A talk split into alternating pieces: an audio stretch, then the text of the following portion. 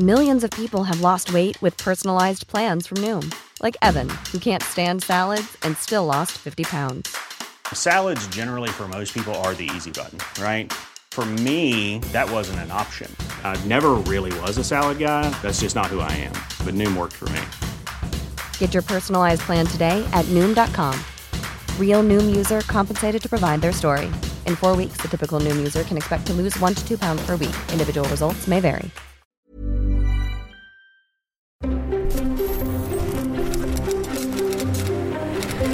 Letras Libres presenta Ciberdiálogos con León Krause.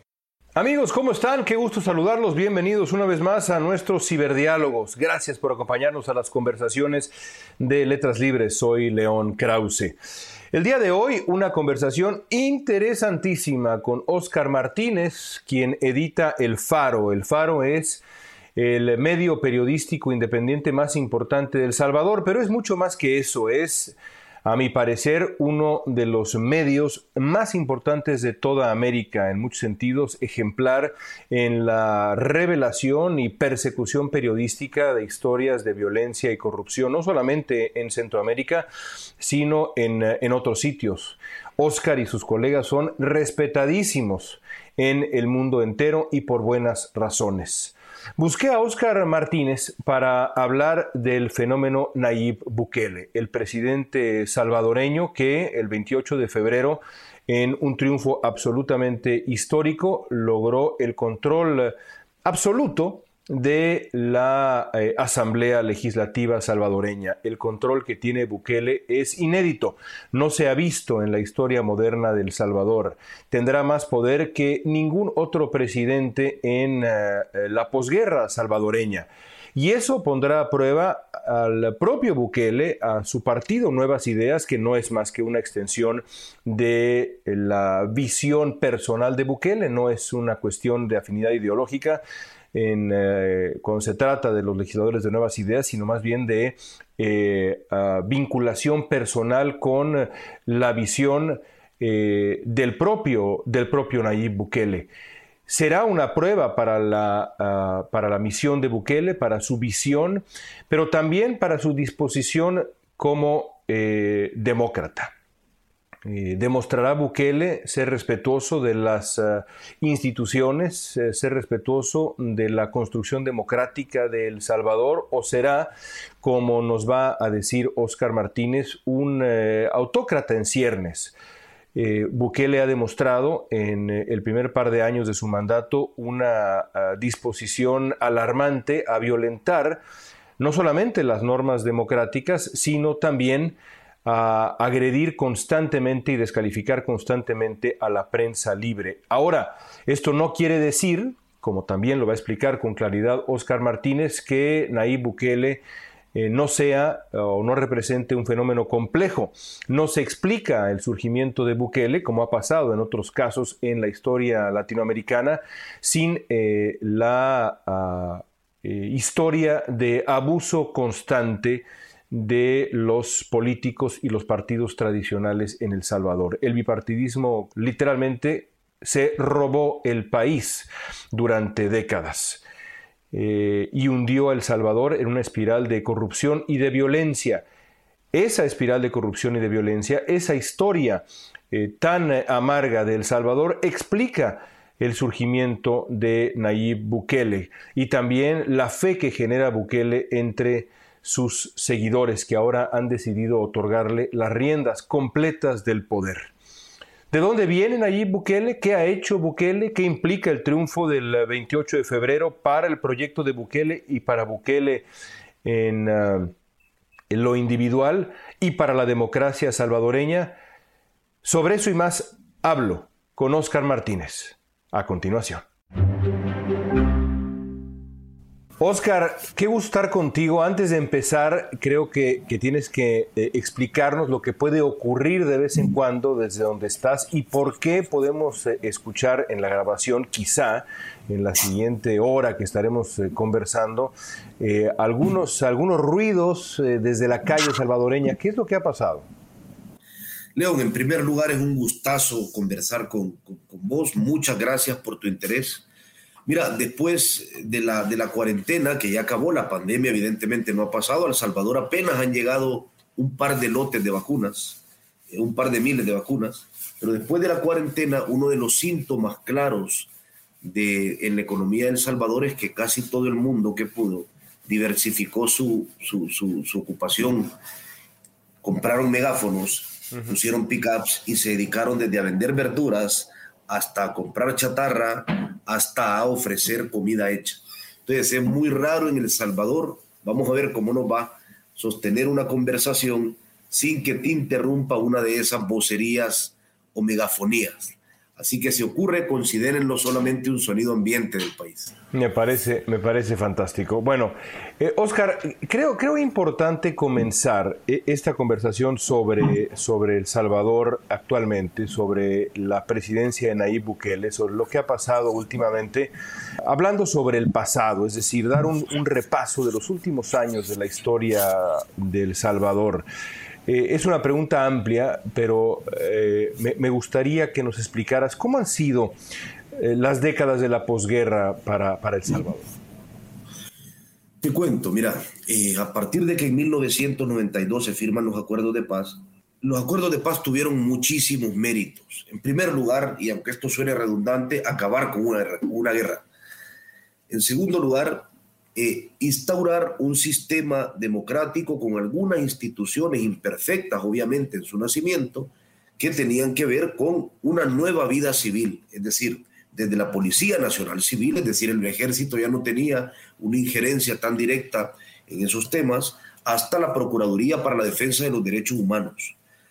Ahora, con todas sus virtudes, los acuerdos de paz tuvieron un error, y es que fueron esencialmente acuerdos entre las cúpulas y esencialmente acuerdos políticos. Es decir, la gran esencia de los acuerdos de paz tenía que ver con cómo convertimos a una guerrilla en un partido político, cómo reintegramos un sistema de partidos y cómo instauramos unas elecciones democráticas, etc. No hubo tiempo o no hubo voluntad para que esos acuerdos trascendieran a dos esferas importantes de la vida pública, la económica y la social. Es decir, no hubo, por ejemplo, ningún proceso de reconciliación, no hubo ningún proceso de resarcimiento a las víctimas, etc. Entonces, eso, los acuerdos de paz ciertamente abrieron una enorme brecha de impunidad. La democracia salvadoreña se cimentó sobre eh, acuerdos como las leyes de amnistía, que es que, era un ejemplo de cómo permitir que muchos criminales de guerra no fueran juzgados. Te pongo un ejemplo muy concreto.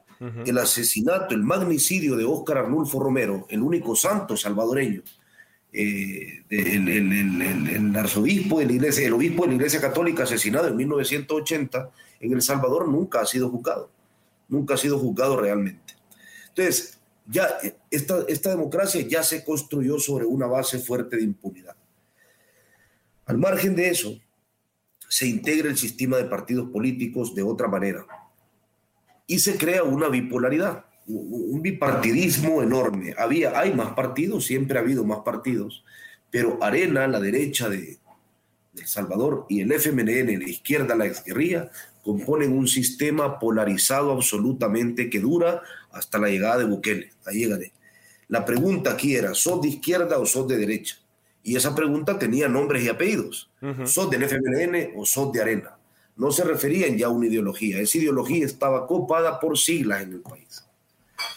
Entonces, estos partidos se, se, entienden que solo ellos, por ejemplo, pueden ocupar la presidencia y solo ellos lo hacen hasta la llegada de Bukele. Y se dedican a establecer un sistema recíproco de permisividad para hacer una serie de barbaridades desde robar hasta establecer planes de seguridad que eran cascarones vacíos. Te voy a poner un ejemplo. ¿Se repartió el, país, Oscar? Los dos partidos, el bipartidismo salvadoreño, ¿se repartió el país en años de corrupción y de violencia? Sí, sin duda alguna lo hizo. Hay más partidos acá, pero eran intrascendentes o eran partidos llaves en la Asamblea Legislativa. Sí, se repartieron el país. Te voy a poner un par de ejemplos de errores concretos y de corrupción. El Salvador, su mejor registro hasta la llegada de Bukele, en homicidios había sido, si no me equivoco, 32 por cada 100 mil habitantes en el año 2002. 2002 o 2003. En ese momento teníamos un presidente, Francisco Flores, de la derecha. Francisco Flores creó con aquellas cifras algo que él llamó plan mano dura, que es como nos gusta en Centroamérica ponerle a los planes para que sean electorales. Está el plan Escoba, el plan cero tolerancia en Guatemala y en Honduras. Entonces los homicidios empezaron a aumentar. Cuando llegó Antonio Saca, Francisco Flores murió mientras lo juzgaban por haberse robado millones de dólares de una donación de Taiwán para los terremotos del Salvador. Luego llega Antonio Saca en 2004 y él, a pesar de que el plan mano dura iba haciendo que los homicidios aumentaran, lanzó el plan super mano dura. Así se llamó. Es decir, solo le puso super a un plan. Y cuando ese señor entregó la presidencia en el año 2009, El Salvador ya había escalado hasta el peor podio y era el país más homicida del mundo con 71 homicidios por cada 100.000 habitantes. Antonio Saca actualmente duerme en una prisión por haberse robado más de 300 millones de dólares y haberlo confesado. Y llega el primer presidente de la izquierda, Mauricio Funes. Mauricio Funes no le puso un nombre a un plan, pero hizo una tregua con las pandillas. Y para resumir y seguir con este diálogo, Mauricio Funes ahora mismo está asilado y es ciudadano nicaragüense porque la Nicaragua del dictador Daniel Ortega le dio un espacio para que huyera de siete acusaciones o más que tiene en la Fiscalía salvadoreña. En ese El Salvador aparece Nayib Bukele, un El Salvador que estaba ya harto de que los presidentes de izquierda o de derecha saquearan las arcas públicas.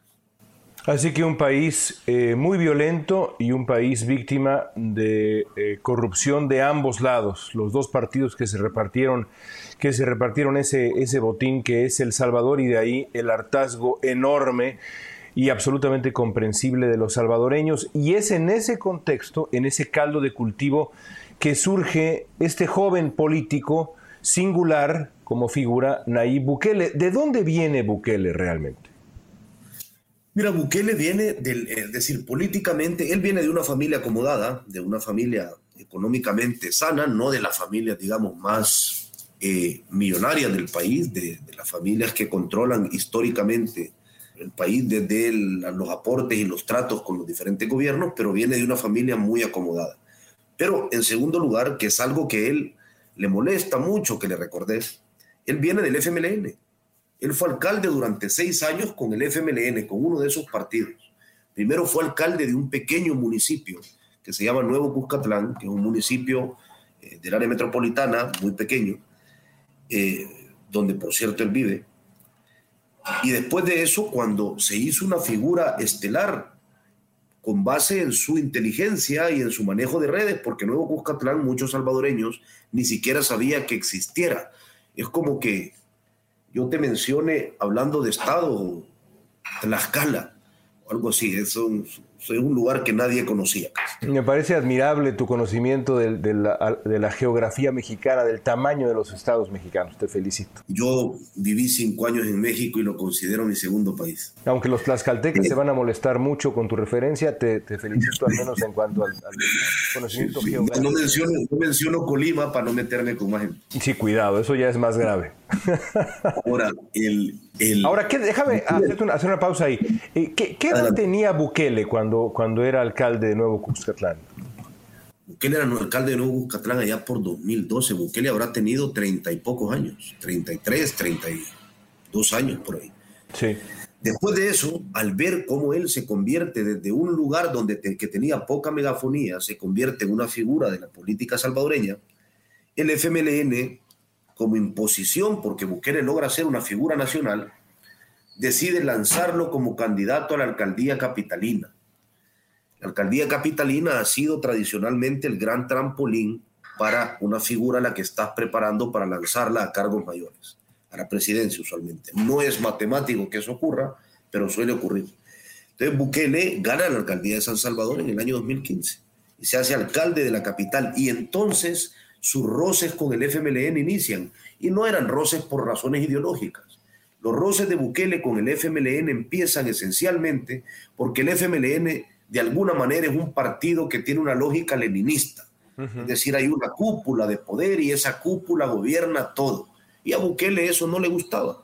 Es un hombre eh, megalómano, es un hombre que quiere tener el control de las cosas, que quiere hacer las cosas a su manera para bien y para mal, y entonces a Bukele esa imposición no le gustó, no le satisfizo. Y Bukele empieza a tener un dilema con el FMLN y a separarse, tanto que llegó un momento en el que esa alcaldía, ya Bukele la gobernaba con sus concejales afines y en contra de los concejales del FMLN. Entonces, Bukele viene ahí, en ese momento se sale de ese partido y para competir en las elecciones como candidato a la presidencia en 2019, él necesitaba un partido político, necesitaba un partido para ser un candidato. Y Bukele, in extremis, in extremis digo minutos antes de que se venciera el plazo para la inscripción, eh, decide irse con el único partido que le ofreció, que le abrió sus puertas. Ese partido se llama Gana, Gran Alianza Nacional. Es una decisión de la derecha, es una decisión de arena y es el partido más, esto es mi opinión, más nefasto que el sistema de partidos políticos salvadoreños ha parido. En sus filas ha habido narcotraficantes, gente acusada de narcotráfico y gente condenada por narcotráfico. Una serie de corruptos, misóginos demostrados. Y ese Gana sigue siendo ese partido.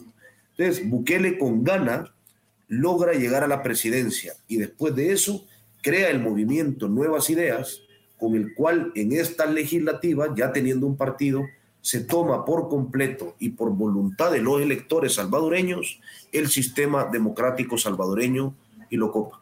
Antes de llegar a eso, a lo que ha ocurrido recientemente, eh, ¿te sorprendió el triunfo de Bukele originalmente? ¿Te sorprendió que este político, que sí, evidentemente tenía un perfil creciente, pero aún así era un, político joven, un político con prisa, eh, llegara a la presidencia? ¿En su momento te sorprendió? No, a mí no me sorprendió que él ganara, me sorprendió el cisma que él generó tras ganar. Es decir, no es que Bukele ganara, le dio una paliza a todos los demás. Es decir, yo soy un salvadoreño eh, criado en la posguerra. Eh, toda mi vida he entendido la política partidaria de la forma tan polarizada como la he vivido en este país. Arena, FMLN y los pequeños partiditos que se aliaban con estos. Bukele destruyó el bipartidismo en El Salvador cuando ganó las elecciones en 2019. El FMLN en las elecciones del, presidenciales de 2019 obtuvo el 14% de los votos. Su registro más bajo en la historia del FMLN había sido el 34% de los votos en las elecciones de 1994, donde el FMLN perdió porque era muy fácil aún asustar a la población con el cuento de los comunistas come niños y que hacían jabón a los viejitos. Es decir, era, eh, veníamos de la guerra y todo el aparato estatal durante esos 12 años de guerra había funcionado para meternos en la cabeza de que esa gente de la guerrilla era gente que iba a venir a asesinarnos. En el 94 sacaron el 34% de los votos. A pesar de eso, Bukele lo redujo al 14% de los votos. Yo me esperaba que Bukele ganara. Entonces pudo haber, sido, en cierto sentido, Oscar, el principio de un mejor capítulo para la historia del Salvador. Es decir, si este bipartidismo que nos has descrito se repartió el, país, la llegada de una figura fresca, una figura con... Eh, digamos, nuevas ideas, si es que realmente lo hubieran sido, podría haber comenzado una nueva etapa en la historia, en la historia salvadoreña. Yo creo que hayas dado un punto clave de lo que yo creo que es la gran oportunidad histórica que Nayib Bukele ha desaprovechado y está desaprovechando. Nunca en la historia política del Salvador, de la posguerra, ha existido una figura con tanto poder y con tanta legitimidad dentro del sistema democrático, es decir, en las urnas, como Nayib Bukele. Nunca nadie. Y Nayib Bukele ha decidido utilizar ese enorme poder que le ha sido concedido para cosas muy diferentes a hacer una política distinta a la que estamos acostumbrados. Te pongo un ejemplo de muy concreto de eso. Todos los partidos políticos que importan en este país han negociado con las pandillas salvadoreñas desde el año, al menos desde el año 2012, cuando en marzo descubrimos la primera negociación entre un gobierno del FMLN y las pandillas, y la publicamos. Todos los partidos políticos lo han hecho. Luego lo hizo Arena para las elecciones de 2014 y el FMLN lo volvió a hacer. Bukele es quizás, y ahí te pongo esto como ejemplo de, cómo podría utilizar su legitimidad y su peso político. Creo que es el único político salvadoreño que pudiera hacer públicas unas negociaciones con las pandillas. ¿Por qué él está negociando con las pandillas? Lo publicamos. Lleva un año negociando con la Mara Salvatrucha 13. Aunque ellos lo niegan, ¿no? Ustedes tienen documentos oficiales en el Faro, pero ellos lo niegan. Mm, ellos lo niegan absolutamente. Lo que pasa es que es eh, ineludible. La historia que nosotros publicamos no se basa en fuentes que nos dijeron ni on the record ni off the record. Toda la narrativa de las negociaciones de la Mara Salvatrucha 13 con el gobierno de Bukele, nosotros lo publicamos con documentos oficiales del gobierno. La historia la contaron ellos mismos, nosotros solo tuvimos que obtener los documentos. Entonces, Bukele, ahí me refiero a legitimidad. Él podría ser alguien que cambiara el rumbo de la política de este país realmente, que sentara nuevas bases, que pusiera una nueva base para construir la forma de hacer política. Pero Bukele lo que ha hecho es perpetuar algunos vicios del pasado y construir otros vicios que van a ser muy peligrosos. ¿Qué tipo de vicios? Bueno, la trivialidad de gobernar a través de Twitter, el ataque sistemático y desde el Estado a la prensa, algo que había ocurrido antes, pero no de una forma sistemática desde el Estado. la manera de... Ni personal, es decir, es, en este caso no es nada más el, Estado, sino el Estado encarnado en el presidente, que desde la plataforma más alta imaginable, con el megáfono más eh, eh, estridente imaginable, descalifica y agrede a los, a los medios eh, de manera cotidiana. Totalmente. Y además que es un nuevo estándar, León. Te cuento por qué es un nuevo estándar. Mira, en el Faro hemos tenido a lo largo de, de los años muchos problemas. Recuerdo cuando en 2010 tuvimos que tener seguridad privada, escoltas, porque publicamos el cártel de Texas, el único cártel reconocido por Naciones Unidas en El Salvador. Lo descubrió el Faro en el 2010 y vinculaba policías con políticos y narcotraficantes. En el 2015 un grupo de periodistas nos tuvimos que ir del país cuando publicamos La policía masacró en la finca San Blas, porque grupos de exterminio dentro de la policía se molestaron mucho de que demostráramos que masacraban cuando presentaban los sucesos como un enfrentamiento. ¿Sabes qué ha cambiado ahora? Es decir, ya hemos vivido bajo amenaza, pero eran grupos adentro del Estado. Hoy quien nos ataque es el Estado mismo. El Estado mismo, el gobierno a través de su, manda de su de su presidente, el gobierno a través del el comandante en jefe de las Fuerzas Armadas. E, ese ataque sistemático, orquestado desde la cúpula gubernamental, a este nivel nunca nos había ocurrido. Nosotros sabíamos a qué piezas del Estado le temíamos, pero a este nivel institucional nunca había ocurrido. Sí, además el gobierno, insisto, encarnado en, en la persona de, Nayib Bukele, en la persona del, presidente, la concentración absoluta del poder y ahora más con, con el resultado de la, elección del 28 de febrero. Antes de, tocar la elección del 28, de lo que ocurrió ahora, de eh, este triunfo histórico de Bukele en las elecciones en El Salvador, brevemente dime, eh, ¿cómo gobernó Bukele en ese primer par de años? Eh, ¿Qué, señales dejó Bukele, más allá de, su actitud frente a la prensa y la trivialidad que me señalas, que te, preocupan? Pienso, por ejemplo, también en el caso específico que a él le irrita tanto que se le recuerde de lo que ocurrió en la asamblea con la presencia de militares, eh, esa, escena eh, tan, tan, sui generis y alarmante para muchos de nosotros que vimos en San Salvador. Mira, Bukele eh, como alcalde tuvo muchas virtudes, es decir, recuperó muchas cuadras del centro histórico, que es un lugar tomado por las pandillas. El centro capitalino es una especie de mercado popular.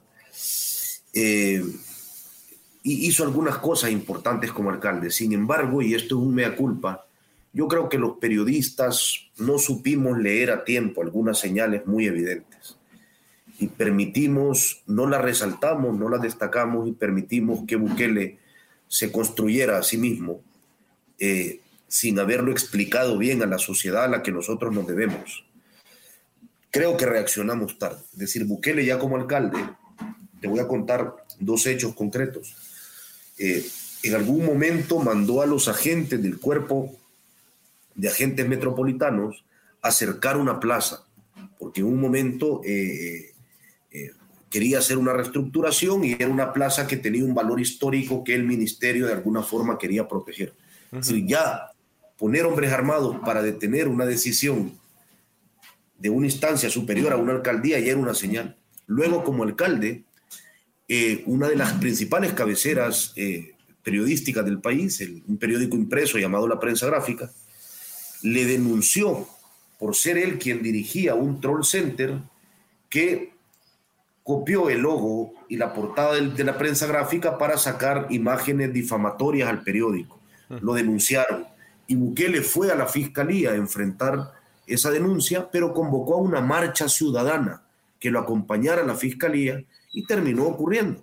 Una marcha ciudadana rodeó la fiscalía con gente enfurecida, que él insultaban al fiscal. Eso ya era una actitud poco democrática. Eh, esto en su época de alcalde. De alcalde, claro. Con el poder de un alcalde. Mm el poder de un alcalde. Bukele era la figura, cuando era alcalde de San Salvador, él ya era la figura estelar de la política salvadoreña por diferencia. Sí, pero también era nada más un alcalde. Ahora sí, es sí, sí. El Ahora es, claro. Con el Ahora es el presidente. En la historia de la posguerra salvadoreña. Con mayor poder en la historia de la posguerra, lo han dicho bien. Cuando él llega a la presidencia, ya entendíamos quién era. Y ya íbamos tarde para explicarlo. Y entonces Nayib Bukele el 9 de febrero de 2020 hace el hecho autoritario eh, más grande que le hemos conocido. Bukele ingresa un domingo a la Asamblea Legislativa, el primer órgano del Estado, con militares, se sienta en el puesto del presidente de la Asamblea y declara inaugurada una sesión. Y todo se debía a que la Asamblea Legislativa no, no había aprobado en los plazos que él deseaba un préstamo que Bukele estaba solicitando para eh, su plan de seguridad. La imagen de los militares adentro de la Asamblea Legislativa, armados, protegiendo a un presidente que, se, que usurpaba otro órgano del Estado, no había ocurrido en El Salvador ni durante la Guerra Civil. El vicepresidente de El Salvador le dijo a Jorge Ramos hace poco que, bueno, no eran militares, era nada más la, guardia normal que acompaña a Bukele y que, bueno, quizá había sido pues un error, sí, que entraran, pero que en realidad eh, es eh, eh, loable que Bukele tuvo la templanza para bajar los ánimos y no, no, ceder a la tentación de un acto quizá mayor. Es decir, al final Bukele resultó un héroe que evitó la violencia, Oscar. Mira, yo conozco ya cuál es el discurso que han armado para justificar esto en el gobierno y te voy a decir algo y lo voy a decir contundentemente. Es una cantaleta pusilánime la que tienen para justificar la toma del... del la cantaleta es que no, esa era la escolta del presidente y solo entraron porque el presidente, a ver, el presidente se tomó la asamblea legislativa con militares. Quien, quien, quien contraríe esa verdad es pusilánime y el vicepresidente, yo vi lo que le dijo en la entrevista a Jorge, fue pusilánime. Ni él se cree eso. Es mentira. Bukele no anda con 50 militares como escolta. Entraron militares armados, rodearon el hemiciclo, se lo tomaron para que Bukele hiciera lo que quisiera. Bukele ya tenía un show preparado y él entró y en un gesto mesiánico es que Bukele tiene todos los ingredientes. Dios, el pueblo y los enemigos. Bukele entra y reza. Y cuando reza lo que dice es, habló directamente con Dios y asegura, Dios me dijo que tengamos paciencia. Es decir, que no me tome el primer órgano de Estado. Como Dios le hubiera dicho otra cosa, no sé dónde estaríamos en El Salvador ahora mismo. Pero él así lo manifiesta. Dale, dale, tiempo, Oscar, dale tiempo. Sí, dale tiempo. Supongo que, que probablemente pueda recibir otras órdenes de Dios, pero él lo dice claramente. le dice, no, o sea, él lo que dice es, sale y le dice a la multitud de cerca de 5 mil personas que él convocó, les dice paciencia, Dios me ha pedido paciencia. Es decir, no fue en los valores democráticos, no fue el respeto al Estado de Derecho, fue Dios en su teoría quien le habló, rodeado de militares, y le dijo, mejor no te tomes la asamblea hoy. Entonces, sí, aquello era un intento de toma de la asamblea, aquello durante unos minutos fue una toma de la asamblea Y evidentemente nos quieren convencer de que era simplemente un presidente, naturalmente, entrando al hemiciclo con su seguridad. Eso es mentira, es pusilánime y te lo digo de otra forma, es un argumento bajero. Ahora, eh, yo dudo que Dios le haya hablado a, Nayib Bukele eh, sugiriéndole paciencia, pero lo cierto es que tiempo después, el 28 de febrero pasado, Bukele ya no necesitó de militares ni de esta, ah, ni de esta muestra de este despliegue de poder autoritario para hacerse el control de la Asamblea porque los salvadoreños han decidido darle a Bukele absolutamente todo el poder. A su partido Nuevas Ideas, un triunfo notable, va a tener mayoría calificada. ¿Qué tanto poder eh, tiene hoy Bukele en El Salvador? Y para empezar, habrá que eh, reflexionar sobre estos candidatos que llegan a la Asamblea, estos legisladores, que no son legisladores independientes en ningún sentido, sino son buquelistas eh, leales, fieles, dedicados a defender la visión personal de este, de este hombre, que no es una ideología, es nada más la misión y visión personal de gobierno de Nayib Bukele. ¿Qué tanto poder tendrá Bukele? ¿Qué podrá hacer, Oscar? Mira, Bukele, eh, en primer lugar, reafirmo lo que ha dicho. Hay algo que es innegable. Los electores salvadoreños, que no son todos los salvadoreños, pero los electores salvadoreños decidieron otorgarle todo el poder a Bukele. Así es. los electores en esta sociedad dijeron queremos que ese señor tenga todo el poder. Eso hay que reconocerlo. Así fue. No ha sido una toma violenta, no ha sido, ha sido el sistema democrático pariendo un autócrata, con todas las reglas del sistema democrático. Bukele va a tener todo el poder. Él puede elegir fiscal, puede reformar leyes, puede aprobar presupuesto general de la nación, puede suspender garantías constitucionales.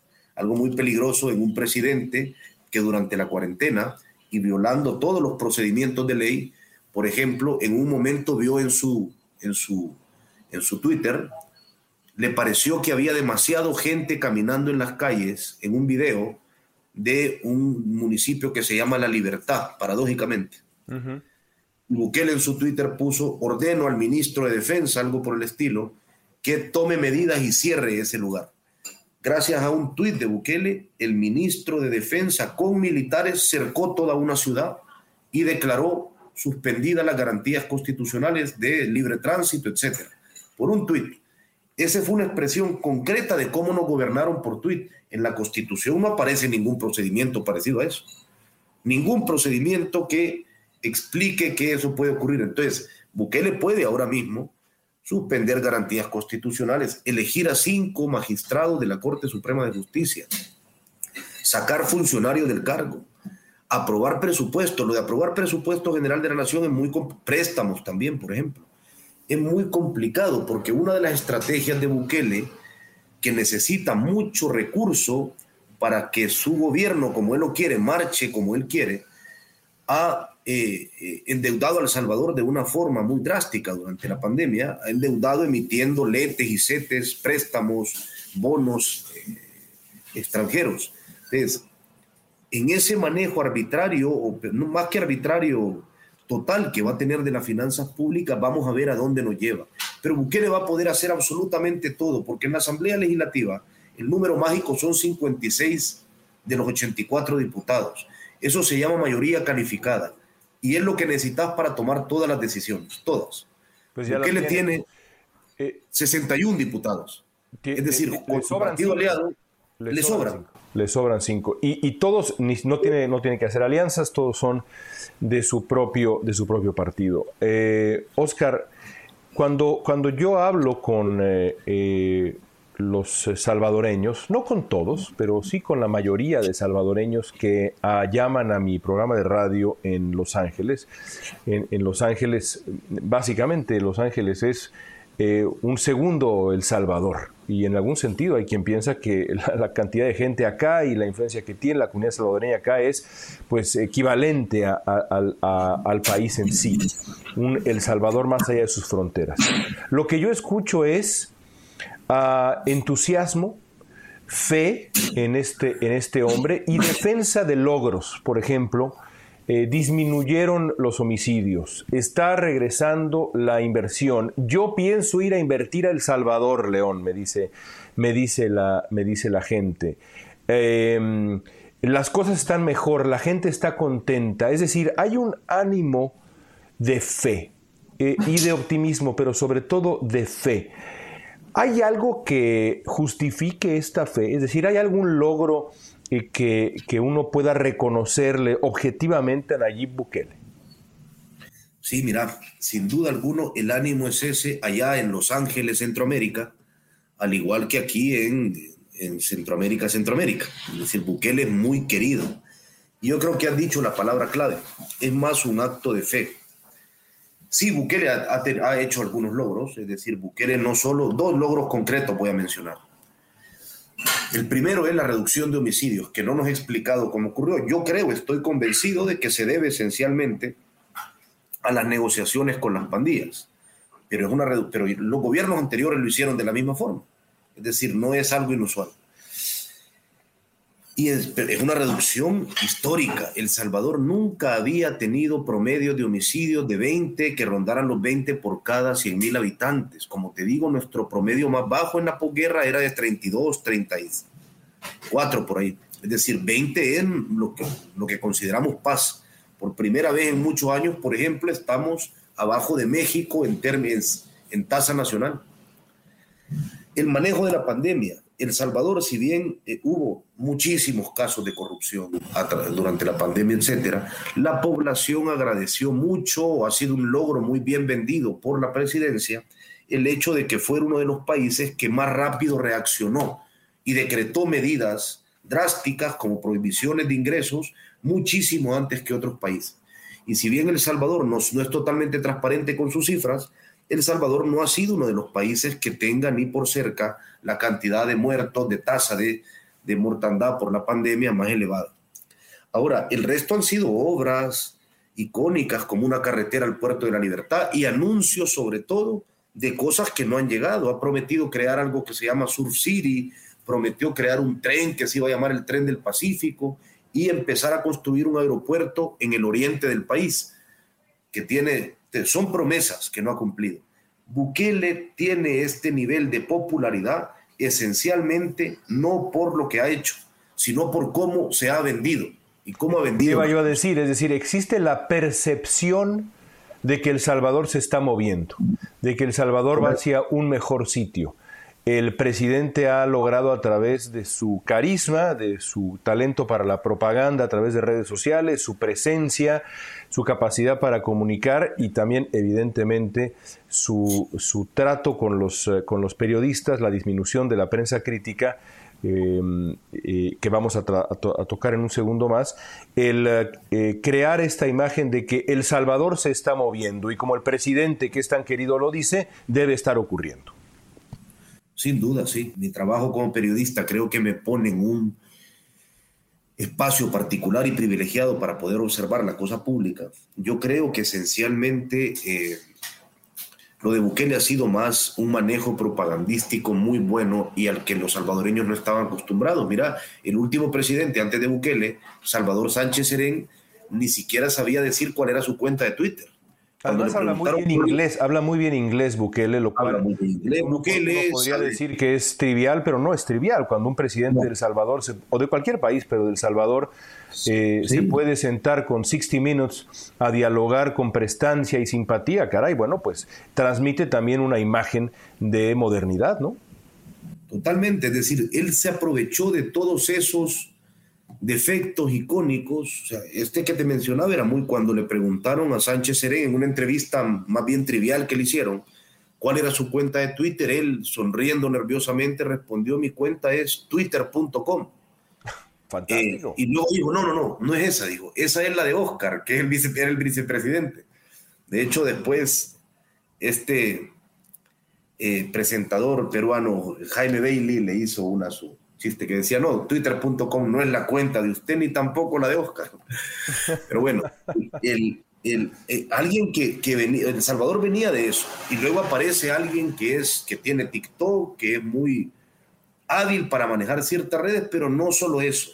Ese es, es el carapacho, como decimos, es la carátula. Bukele ha sido muy hábil en sus movimientos populistas, ha repartido muchas bolsas de ayuda solidaria durante la cuarentena, ha enviado a sus ministros a los cantones más recónditos donde nunca habían visto a un político de ese nivel. Se ha presentado él mismo en comunidades empobrecidas y ha dirigido muy preparados mensajes a la nación en conferencias de prensa desde ahí. Bukele ha entendido muy bien la necesidad y el impacto que genera la labor de un día. Presentarte un día en una comunidad como nunca lo habían hecho otros, ya te genera 10.000 electores. Y eso lo ha sabido entender muy bien. Es decir, esto no es algo que se reduce a redes sociales. Hay gente que nunca había recibido ayuda y Bukele con un presupuesto que no nos ha revelado, porque lo han, le han puesto candado para que no sepamos cómo ocupó ese dinero durante dos años, mandó canastas, bueno, algunas de esas canastas terminaron en Tlahuililo, México, al norte de, de México, no sabemos cómo, pero hizo un derroche invirtió, es decir, creo que cada casa salvadoreña recibió durante esta pandemia una bolsa de comida. En eso ha sido muy hábil también, muy hábil. Déjame, déjame hablar ahora em, sobre su relación con las, con las libertades, su relación con, eh, con el periodismo. ¿Cómo, ha actuado? Ya nos decías algo sobre, sobre eh, Bukele y el, y el Faro. ¿Cómo ha actuado frente al periodismo crítico? al Faro, el sitio donde tú trabajas, lo ha acusado de corrupto de trabajar para intereses oscuros. De nuevo, en mis diálogos con eh, la comunidad salvadoreña en, Los Ángeles, me queda, me queda la impresión de que Bukele, eh, eh, digamos, transmite la noción de que todos los medios que lo critiquen, todos los medios que sirvan como contrapeso merecen estar en el mismo saco. Y ese saco es el saco de los corruptos, ya sean los diarios o ustedes en el faro, todos aquellos que pretendan ser un contrapeso, que pretendan ser prensa crítica, son corruptos. En México diríamos chayoteros, vendidos. ¿Qué respondes? Mira, en primer lugar, te digo que Bukele ha creado incluso lemas. uno de los logos, de los lemas del Faro, de mi periódico, para, para sus campañas de, de relaciones públicas es periodismo incómodo. Bukele ha ocupado ese mismo eslogan para burlarse del periodismo en el país. Los periodistas incómodos, lo entre comillas, se refiere a cualquier periodista. En primer lugar, Bukele es un es alguien autoritario y le molestan muchos rasgos de la democracia, entre ellos la crítica, le molesta mucho la prensa independiente, le molesta mucho tener que dialogar, no concede entrevistas. Eh, es alguien que se ha dedicado al faro sistemáticamente a intentar reducirlo. Yo creo que lo que más le molesta del Faro eh, no solo son las investigaciones que hemos publicado y la profundidad de algunos materiales, como descubrirle lo de sus negociaciones con la MS, sino el calado internacional que el periódico tiene. Es decir, quiera ser o no, el Faro es uno de los periódicos que la poca gente que esté interesada en El Salvador, en Washington, lee. Es decir, senadores, congresistas, los que les interesa qué ocurre en Centroamérica, leen el Faro. Y eso entiendo que le molesta mucho.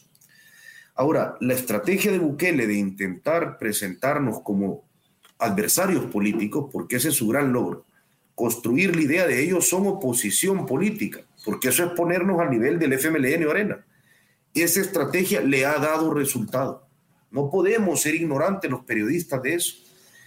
Bukele ha logrado que gran parte de la población crea realmente sin leer nuestras investigaciones que nosotros somos adversarios políticos.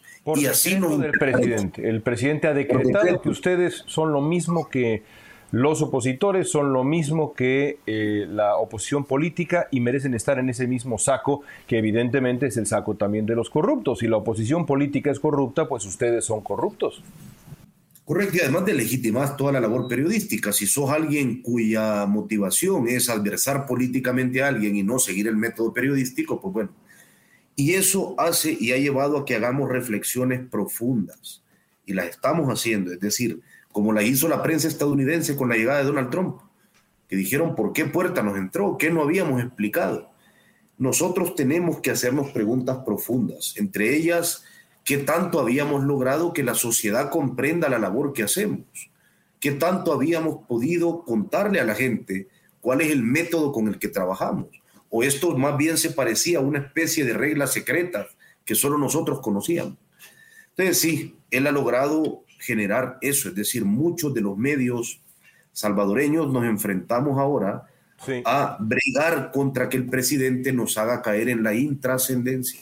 En el, en el caso específico del Faro, me parece que el, que el método, eh, o por lo, por, lo, por lo menos el método que he logrado entender en estos diálogos tan constructivos que he tenido todos los días desde hace ya un par de semanas eh, con la comunidad salvadoreña, es, es básicamente este, en el caso del Faro eh, se utiliza el nombre de uno de los eh, fundadores, o hasta donde entiendo, el familiar de uno de los fundadores del, diario, del, medio, hace ya décadas, el señor Simán, para eh, vincularlos a ustedes con uno de los partidos políticos y decir, ahí está la prueba, ahí está la clave. Ellos son títeres de intereses oscuros, en realidad los hilos los mueve eh, eh, la oposición, eh, son nada más una herramienta de esta familia que además es poderosa, es una familia adinerada, así que no solamente son oposición política, sino además representan los eh, aviesos intereses de eh, empresarios eh, corruptos que trabajan contra el pueblo. Creo yo que esa es, digamos, ese es, digamos, el mecanismo. No importa las investigaciones que ustedes hayan hecho, no importa el trabajo periodístico que hayan hecho durante décadas que tú mismo nos has explicado aquí y que es tan respetado en el mundo, lo que importa es el nombre Simán. ¿Qué respondes? Sí, mira, hay dos cosas que han ocupado, que él ha logrado meter entre esa retórica. Uno es efectivamente el apellido Simán y el otro es el apoyo que nosotros recibimos y que publicamos en nuestro medio, lo podés leer en el pie del medio, de Open Society Foundation, que es la organización financiada con dinero de George Soros. ¿Qué respondo ante eso? Mira, eh, Jorge eh, Simán es uno de los fundadores y accionistas del Faro.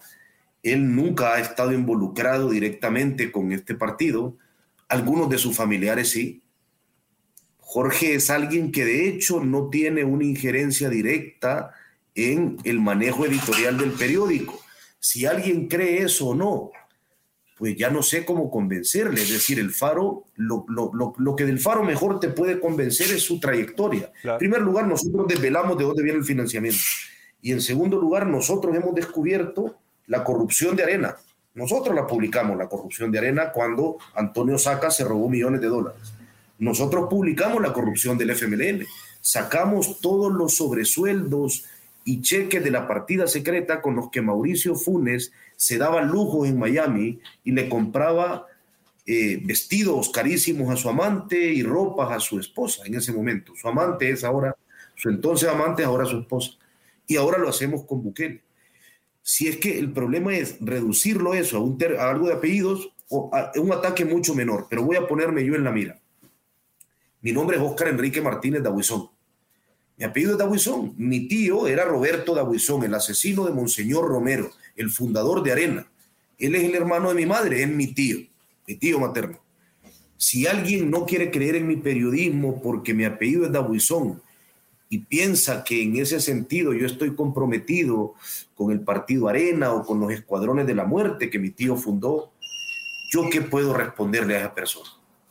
Tu trabajo. Lo único Como no me siento a tomarme un café con cada quien, pues no, es imposible, pero, pero ha sido muy hábil en eso, porque ciertamente en El Salvador no es que la gente sea tonta y haga una interpretación errónea. En El Salvador, usualmente un país que ha sido manejado por ciertas familias concretas, el vínculo de nombre a mucha gente le despierta esas sospechas directas y tienen todo el derecho de que se las despierten toda la gente relaciona el poder real, fáctico, con ciertos nombres y apellidos, porque así ha ocurrido usualmente, porque así ha sido. En este caso particular, yo lo único que me queda es apelar a decir, uno, funcionamiento del periódico no solo lo desvelamos, nosotros, por ejemplo, tenemos una comunidad muy grande de excavadores ciudadanos, de ciudadanos que aportan al periódico eh, económicamente y a quienes tenemos habituales encuentros para explicarles cómo funciona el periódico. Pero yo repito, creo que la forma más directa de defender al periódico es su trayectoria desde que se funda en 1998, bajo gobiernos areneros, luego bajo gobiernos del FMLN y ahora bajo un gobierno bucalista. Ahora, eh, antes de, eh, comenzar a cerrar nuestra conversación preguntándote sobre, sobre el futuro, una pregunta más sobre la estrategia de Bukele. Eh, está claro, entonces, hasta donde te entiendo, que la estrategia del presidente de El Salvador desde el principio, pero ahora mucho más, es decir, quien está conmigo recibe mi bendición, mi reconocimiento, el aval de pureza quien eh, me critica, quien ofrece un contrapeso, eh, merece estar en una esquina bajo la etiqueta o en un saco, en una bolsa, bajo la etiqueta de la corrupción. Merece sospecha. Es decir, la apuesta de Bukele es, en cierto sentido, hasta donde logro advertir, muy parecida a la que hemos escuchado en otros sitios, lo escuchamos en Estados Unidos con Donald Trump y lo escuchamos también con Andrés Manuel López Obrador en México, es la, la polarización. Quien no está conmigo necesariamente está contra mí. No hay crítica, no hay contrapeso que sea, que sea válido, que tenga validez alguna. Merecen todos los contrapesos institucionales, desde la prensa, desde la oposición política, merecen la misma descalificación con la misma vehemencia y la misma frialdad. Sin duda, sin duda. Mira, antes eh, solo quiero hacer, no, esto no es un convencimiento, sino un statement que yo quiero dejar muy claro. Yo estoy plenamente orgulloso de todos los accionistas con los que yo comparto esa mesa del periódico incluido evidentemente Jorge Simán. Eso lo quiero dejar claro. Eso no es algo, no es un convencimiento porque no se convence en una interlocución tan breve a la gente, pero yo he visto la honestidad y la ética de esa persona no a lo largo de un año, sino a lo largo de varios años. Dicho esto, que me importaba dejarlo claro. Sí, Bukele no solamente ubica esa discusión de esa forma polarizada, o conmigo o contra mí, sino que activamente hace cosas para, para anularnos. Te cuento en el caso del FARO. Primero, los medios oficiales. ¿Por qué digo oficiales? Porque son medios manejados por el Estado. Son medios digitales que fueron embargados a criminales que ahora están acusados de muchos delitos y el Estado pasó a administrarlos como un bien administrado en distancias estatales. Desde esos medios nos acusó de violadores.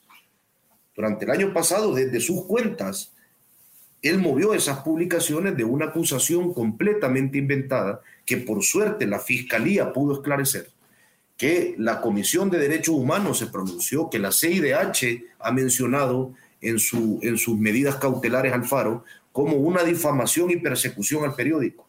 Como eso no le funcionó, después de eso pasó en cadena nacional a poner imágenes de, en, este, en esa ocasión fue de Carlos Dada, uno de los fundadores del periódico, y decir que Hacienda estaba investigando al periódico por lavado de dinero. A estas alturas Hacienda no sigue investigando. Durante el año pasado pasamos mucho tiempo con el periódico lleno de auditores, que como nunca encontraron lavado de dinero, porque no hacemos lavado de dinero, siguen ahí, porque la orden presidencial es encuentren algo con lo que sustentar esta acusación. La Corte, la, la, Corte Suprema de Justicia de El Salvador sacó ya una resolución pidiéndole a Hacienda que no se extralimite, diciendo la semana pasada la Corte le ordena a Hacienda detengan sus métodos porque le están pidiendo al Faro cosas que no tienen nada que ver con una auditoría. Quieren saber quiénes son nuestras fuentes, nos piden bitácoras de reuniones, etc. Entonces, como eso no le funcionó, Bukele va a continuar en esa lucha, es decir, no solo establece una retórica, que ya sería grave establecer una retórica en frente de toda la población de buenos y malos, no, Bukele nos hace ataques dirigidos. El objetivo de Bukele no solo es mellar la credibilidad del periódico, es destruirlo, destruirlo objetivamente, que el faro deje de existir. Y ese ha sido su intento en el último año. Hace poco eh, en, una de estas conversaciones a las que he referido varias veces, y, lo hago porque de verdad me, parece que es muy útil eh, para entender eh, el fenómeno Bukele. En una de estas conversaciones con una, una mujer de una enorme elocuencia, elocuencia incluso conmovedora, te soy franco. Eh, yo le decía a esta mujer por radio que a mí lo que me preocupa es, además de otras cosas, como lo que has descrito, la concentración de poder en una sola persona. Le explicaba yo que la historia demuestra que la concentración de poder en un partido, pero mucho más en una sola persona, muy rara vez, por no decir nunca, pero muy rara vez, eh, deriva en la consolidación de la democracia y las libertades. Y esta mujer me contestó, y de nuevo con mucha elocuencia y mucha claridad me contestó, a mí no me importa si yo pudiera darle todo el poder, más poder a Bukele, se lo doy porque, y estoy parafraseando, ese es el calibre de fe que le tengo. Te lo menciono para hacerte la siguiente pregunta. Tú has dicho que la democracia salvadoreña, lo, escribías en el New York Times hace unos días, ha parido un autócrata. ¿Qué le contestarías a esa compatriota tuya acá en, en, Los Ángeles, que ha visto la realidad salvadoreña desde California, desde el exilio, ¿qué le contestarías? ¿Está en peligro la democracia salvadoreña? Sí, sin duda está en peligro, pero sobre todo le contestaría que le entiendo y le contestaría que no es, que es, que comprendo por qué reacciona de esa forma, que comprendo que la población migrante ha sido apaleada, vomitada, despreciada por la política salvadoreña y que comprendo que como una reacción alérgica a eso, ahora crean en un Mesías y crean en un Salvador.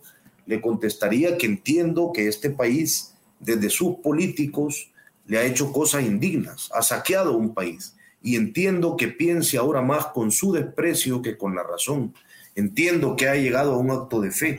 Comprendo perfectamente eso. Comprendo que en un país que nunca ha trabajado por establecer bases democráticas entre su población, que nunca ha defendido a su población, eh, instituyendo en su retórica las reglas de la democracia, que siempre ha pensado en cúpulas y no en millones, que siempre ha favorecido a pocos y no a muchos, que siempre ha eh, funcionado con una impunidad selectiva para las clases populares, eh, la gente esté harta de eso. Y lo que suene a nuevo, lo que parezca nuevo, aunque sea que hable como algo nuevo y que se maneje en redes como algo nuevo, le parezca atractivo. A mí me parece que todo esto es la herencia de un sistema político y no de ninguna forma la estupidez o la ignorancia de un pueblo. Este pueblo ha reaccionado como ha podido este pueblo ha sido deformado por clases políticas que durante décadas le han despreciado y aplastado. Comprendo eso. Y desde mi trinchera, mi labor periodística es ir desvelando cosas. Tengo pruebas de que Bukele es muy peligroso y esas pruebas las he publicado. Y es mi labor hacer, como decía Tomás Eloy Martínez, que lo importante además sea interesante. Es mi trabajo bregar porque esas publicaciones adquieran importancia y no caigan en la intrascendencia en la que Bukele quiere ponerles. Yo creo que Bukele es peligroso para la democracia, creo que lo ha sido y lo seguirá siendo. Ahora, a mí me parece que una reacción sea decirle a esta gente están equivocados y no entienden nada. No, no, la gente de hecho ha abrazado la idea de Bukele porque han entendido todo el desprecio y la humillación a la que este país les ha sometido durante décadas. Claro. Eh, es un dilema, es un dilema y creo que para solucionar ese dilema, una de las, de las de los remedios posibles es la prensa, pero estamos en una situación muy delicada actualmente. En efecto, un dilema, un dilema complejo, pero también eminentemente latinoamericano. Oscar, te agradezco mucho tu tiempo, gracias y estaremos en contacto. León, te agradezco tu interés y te mando un abrazo.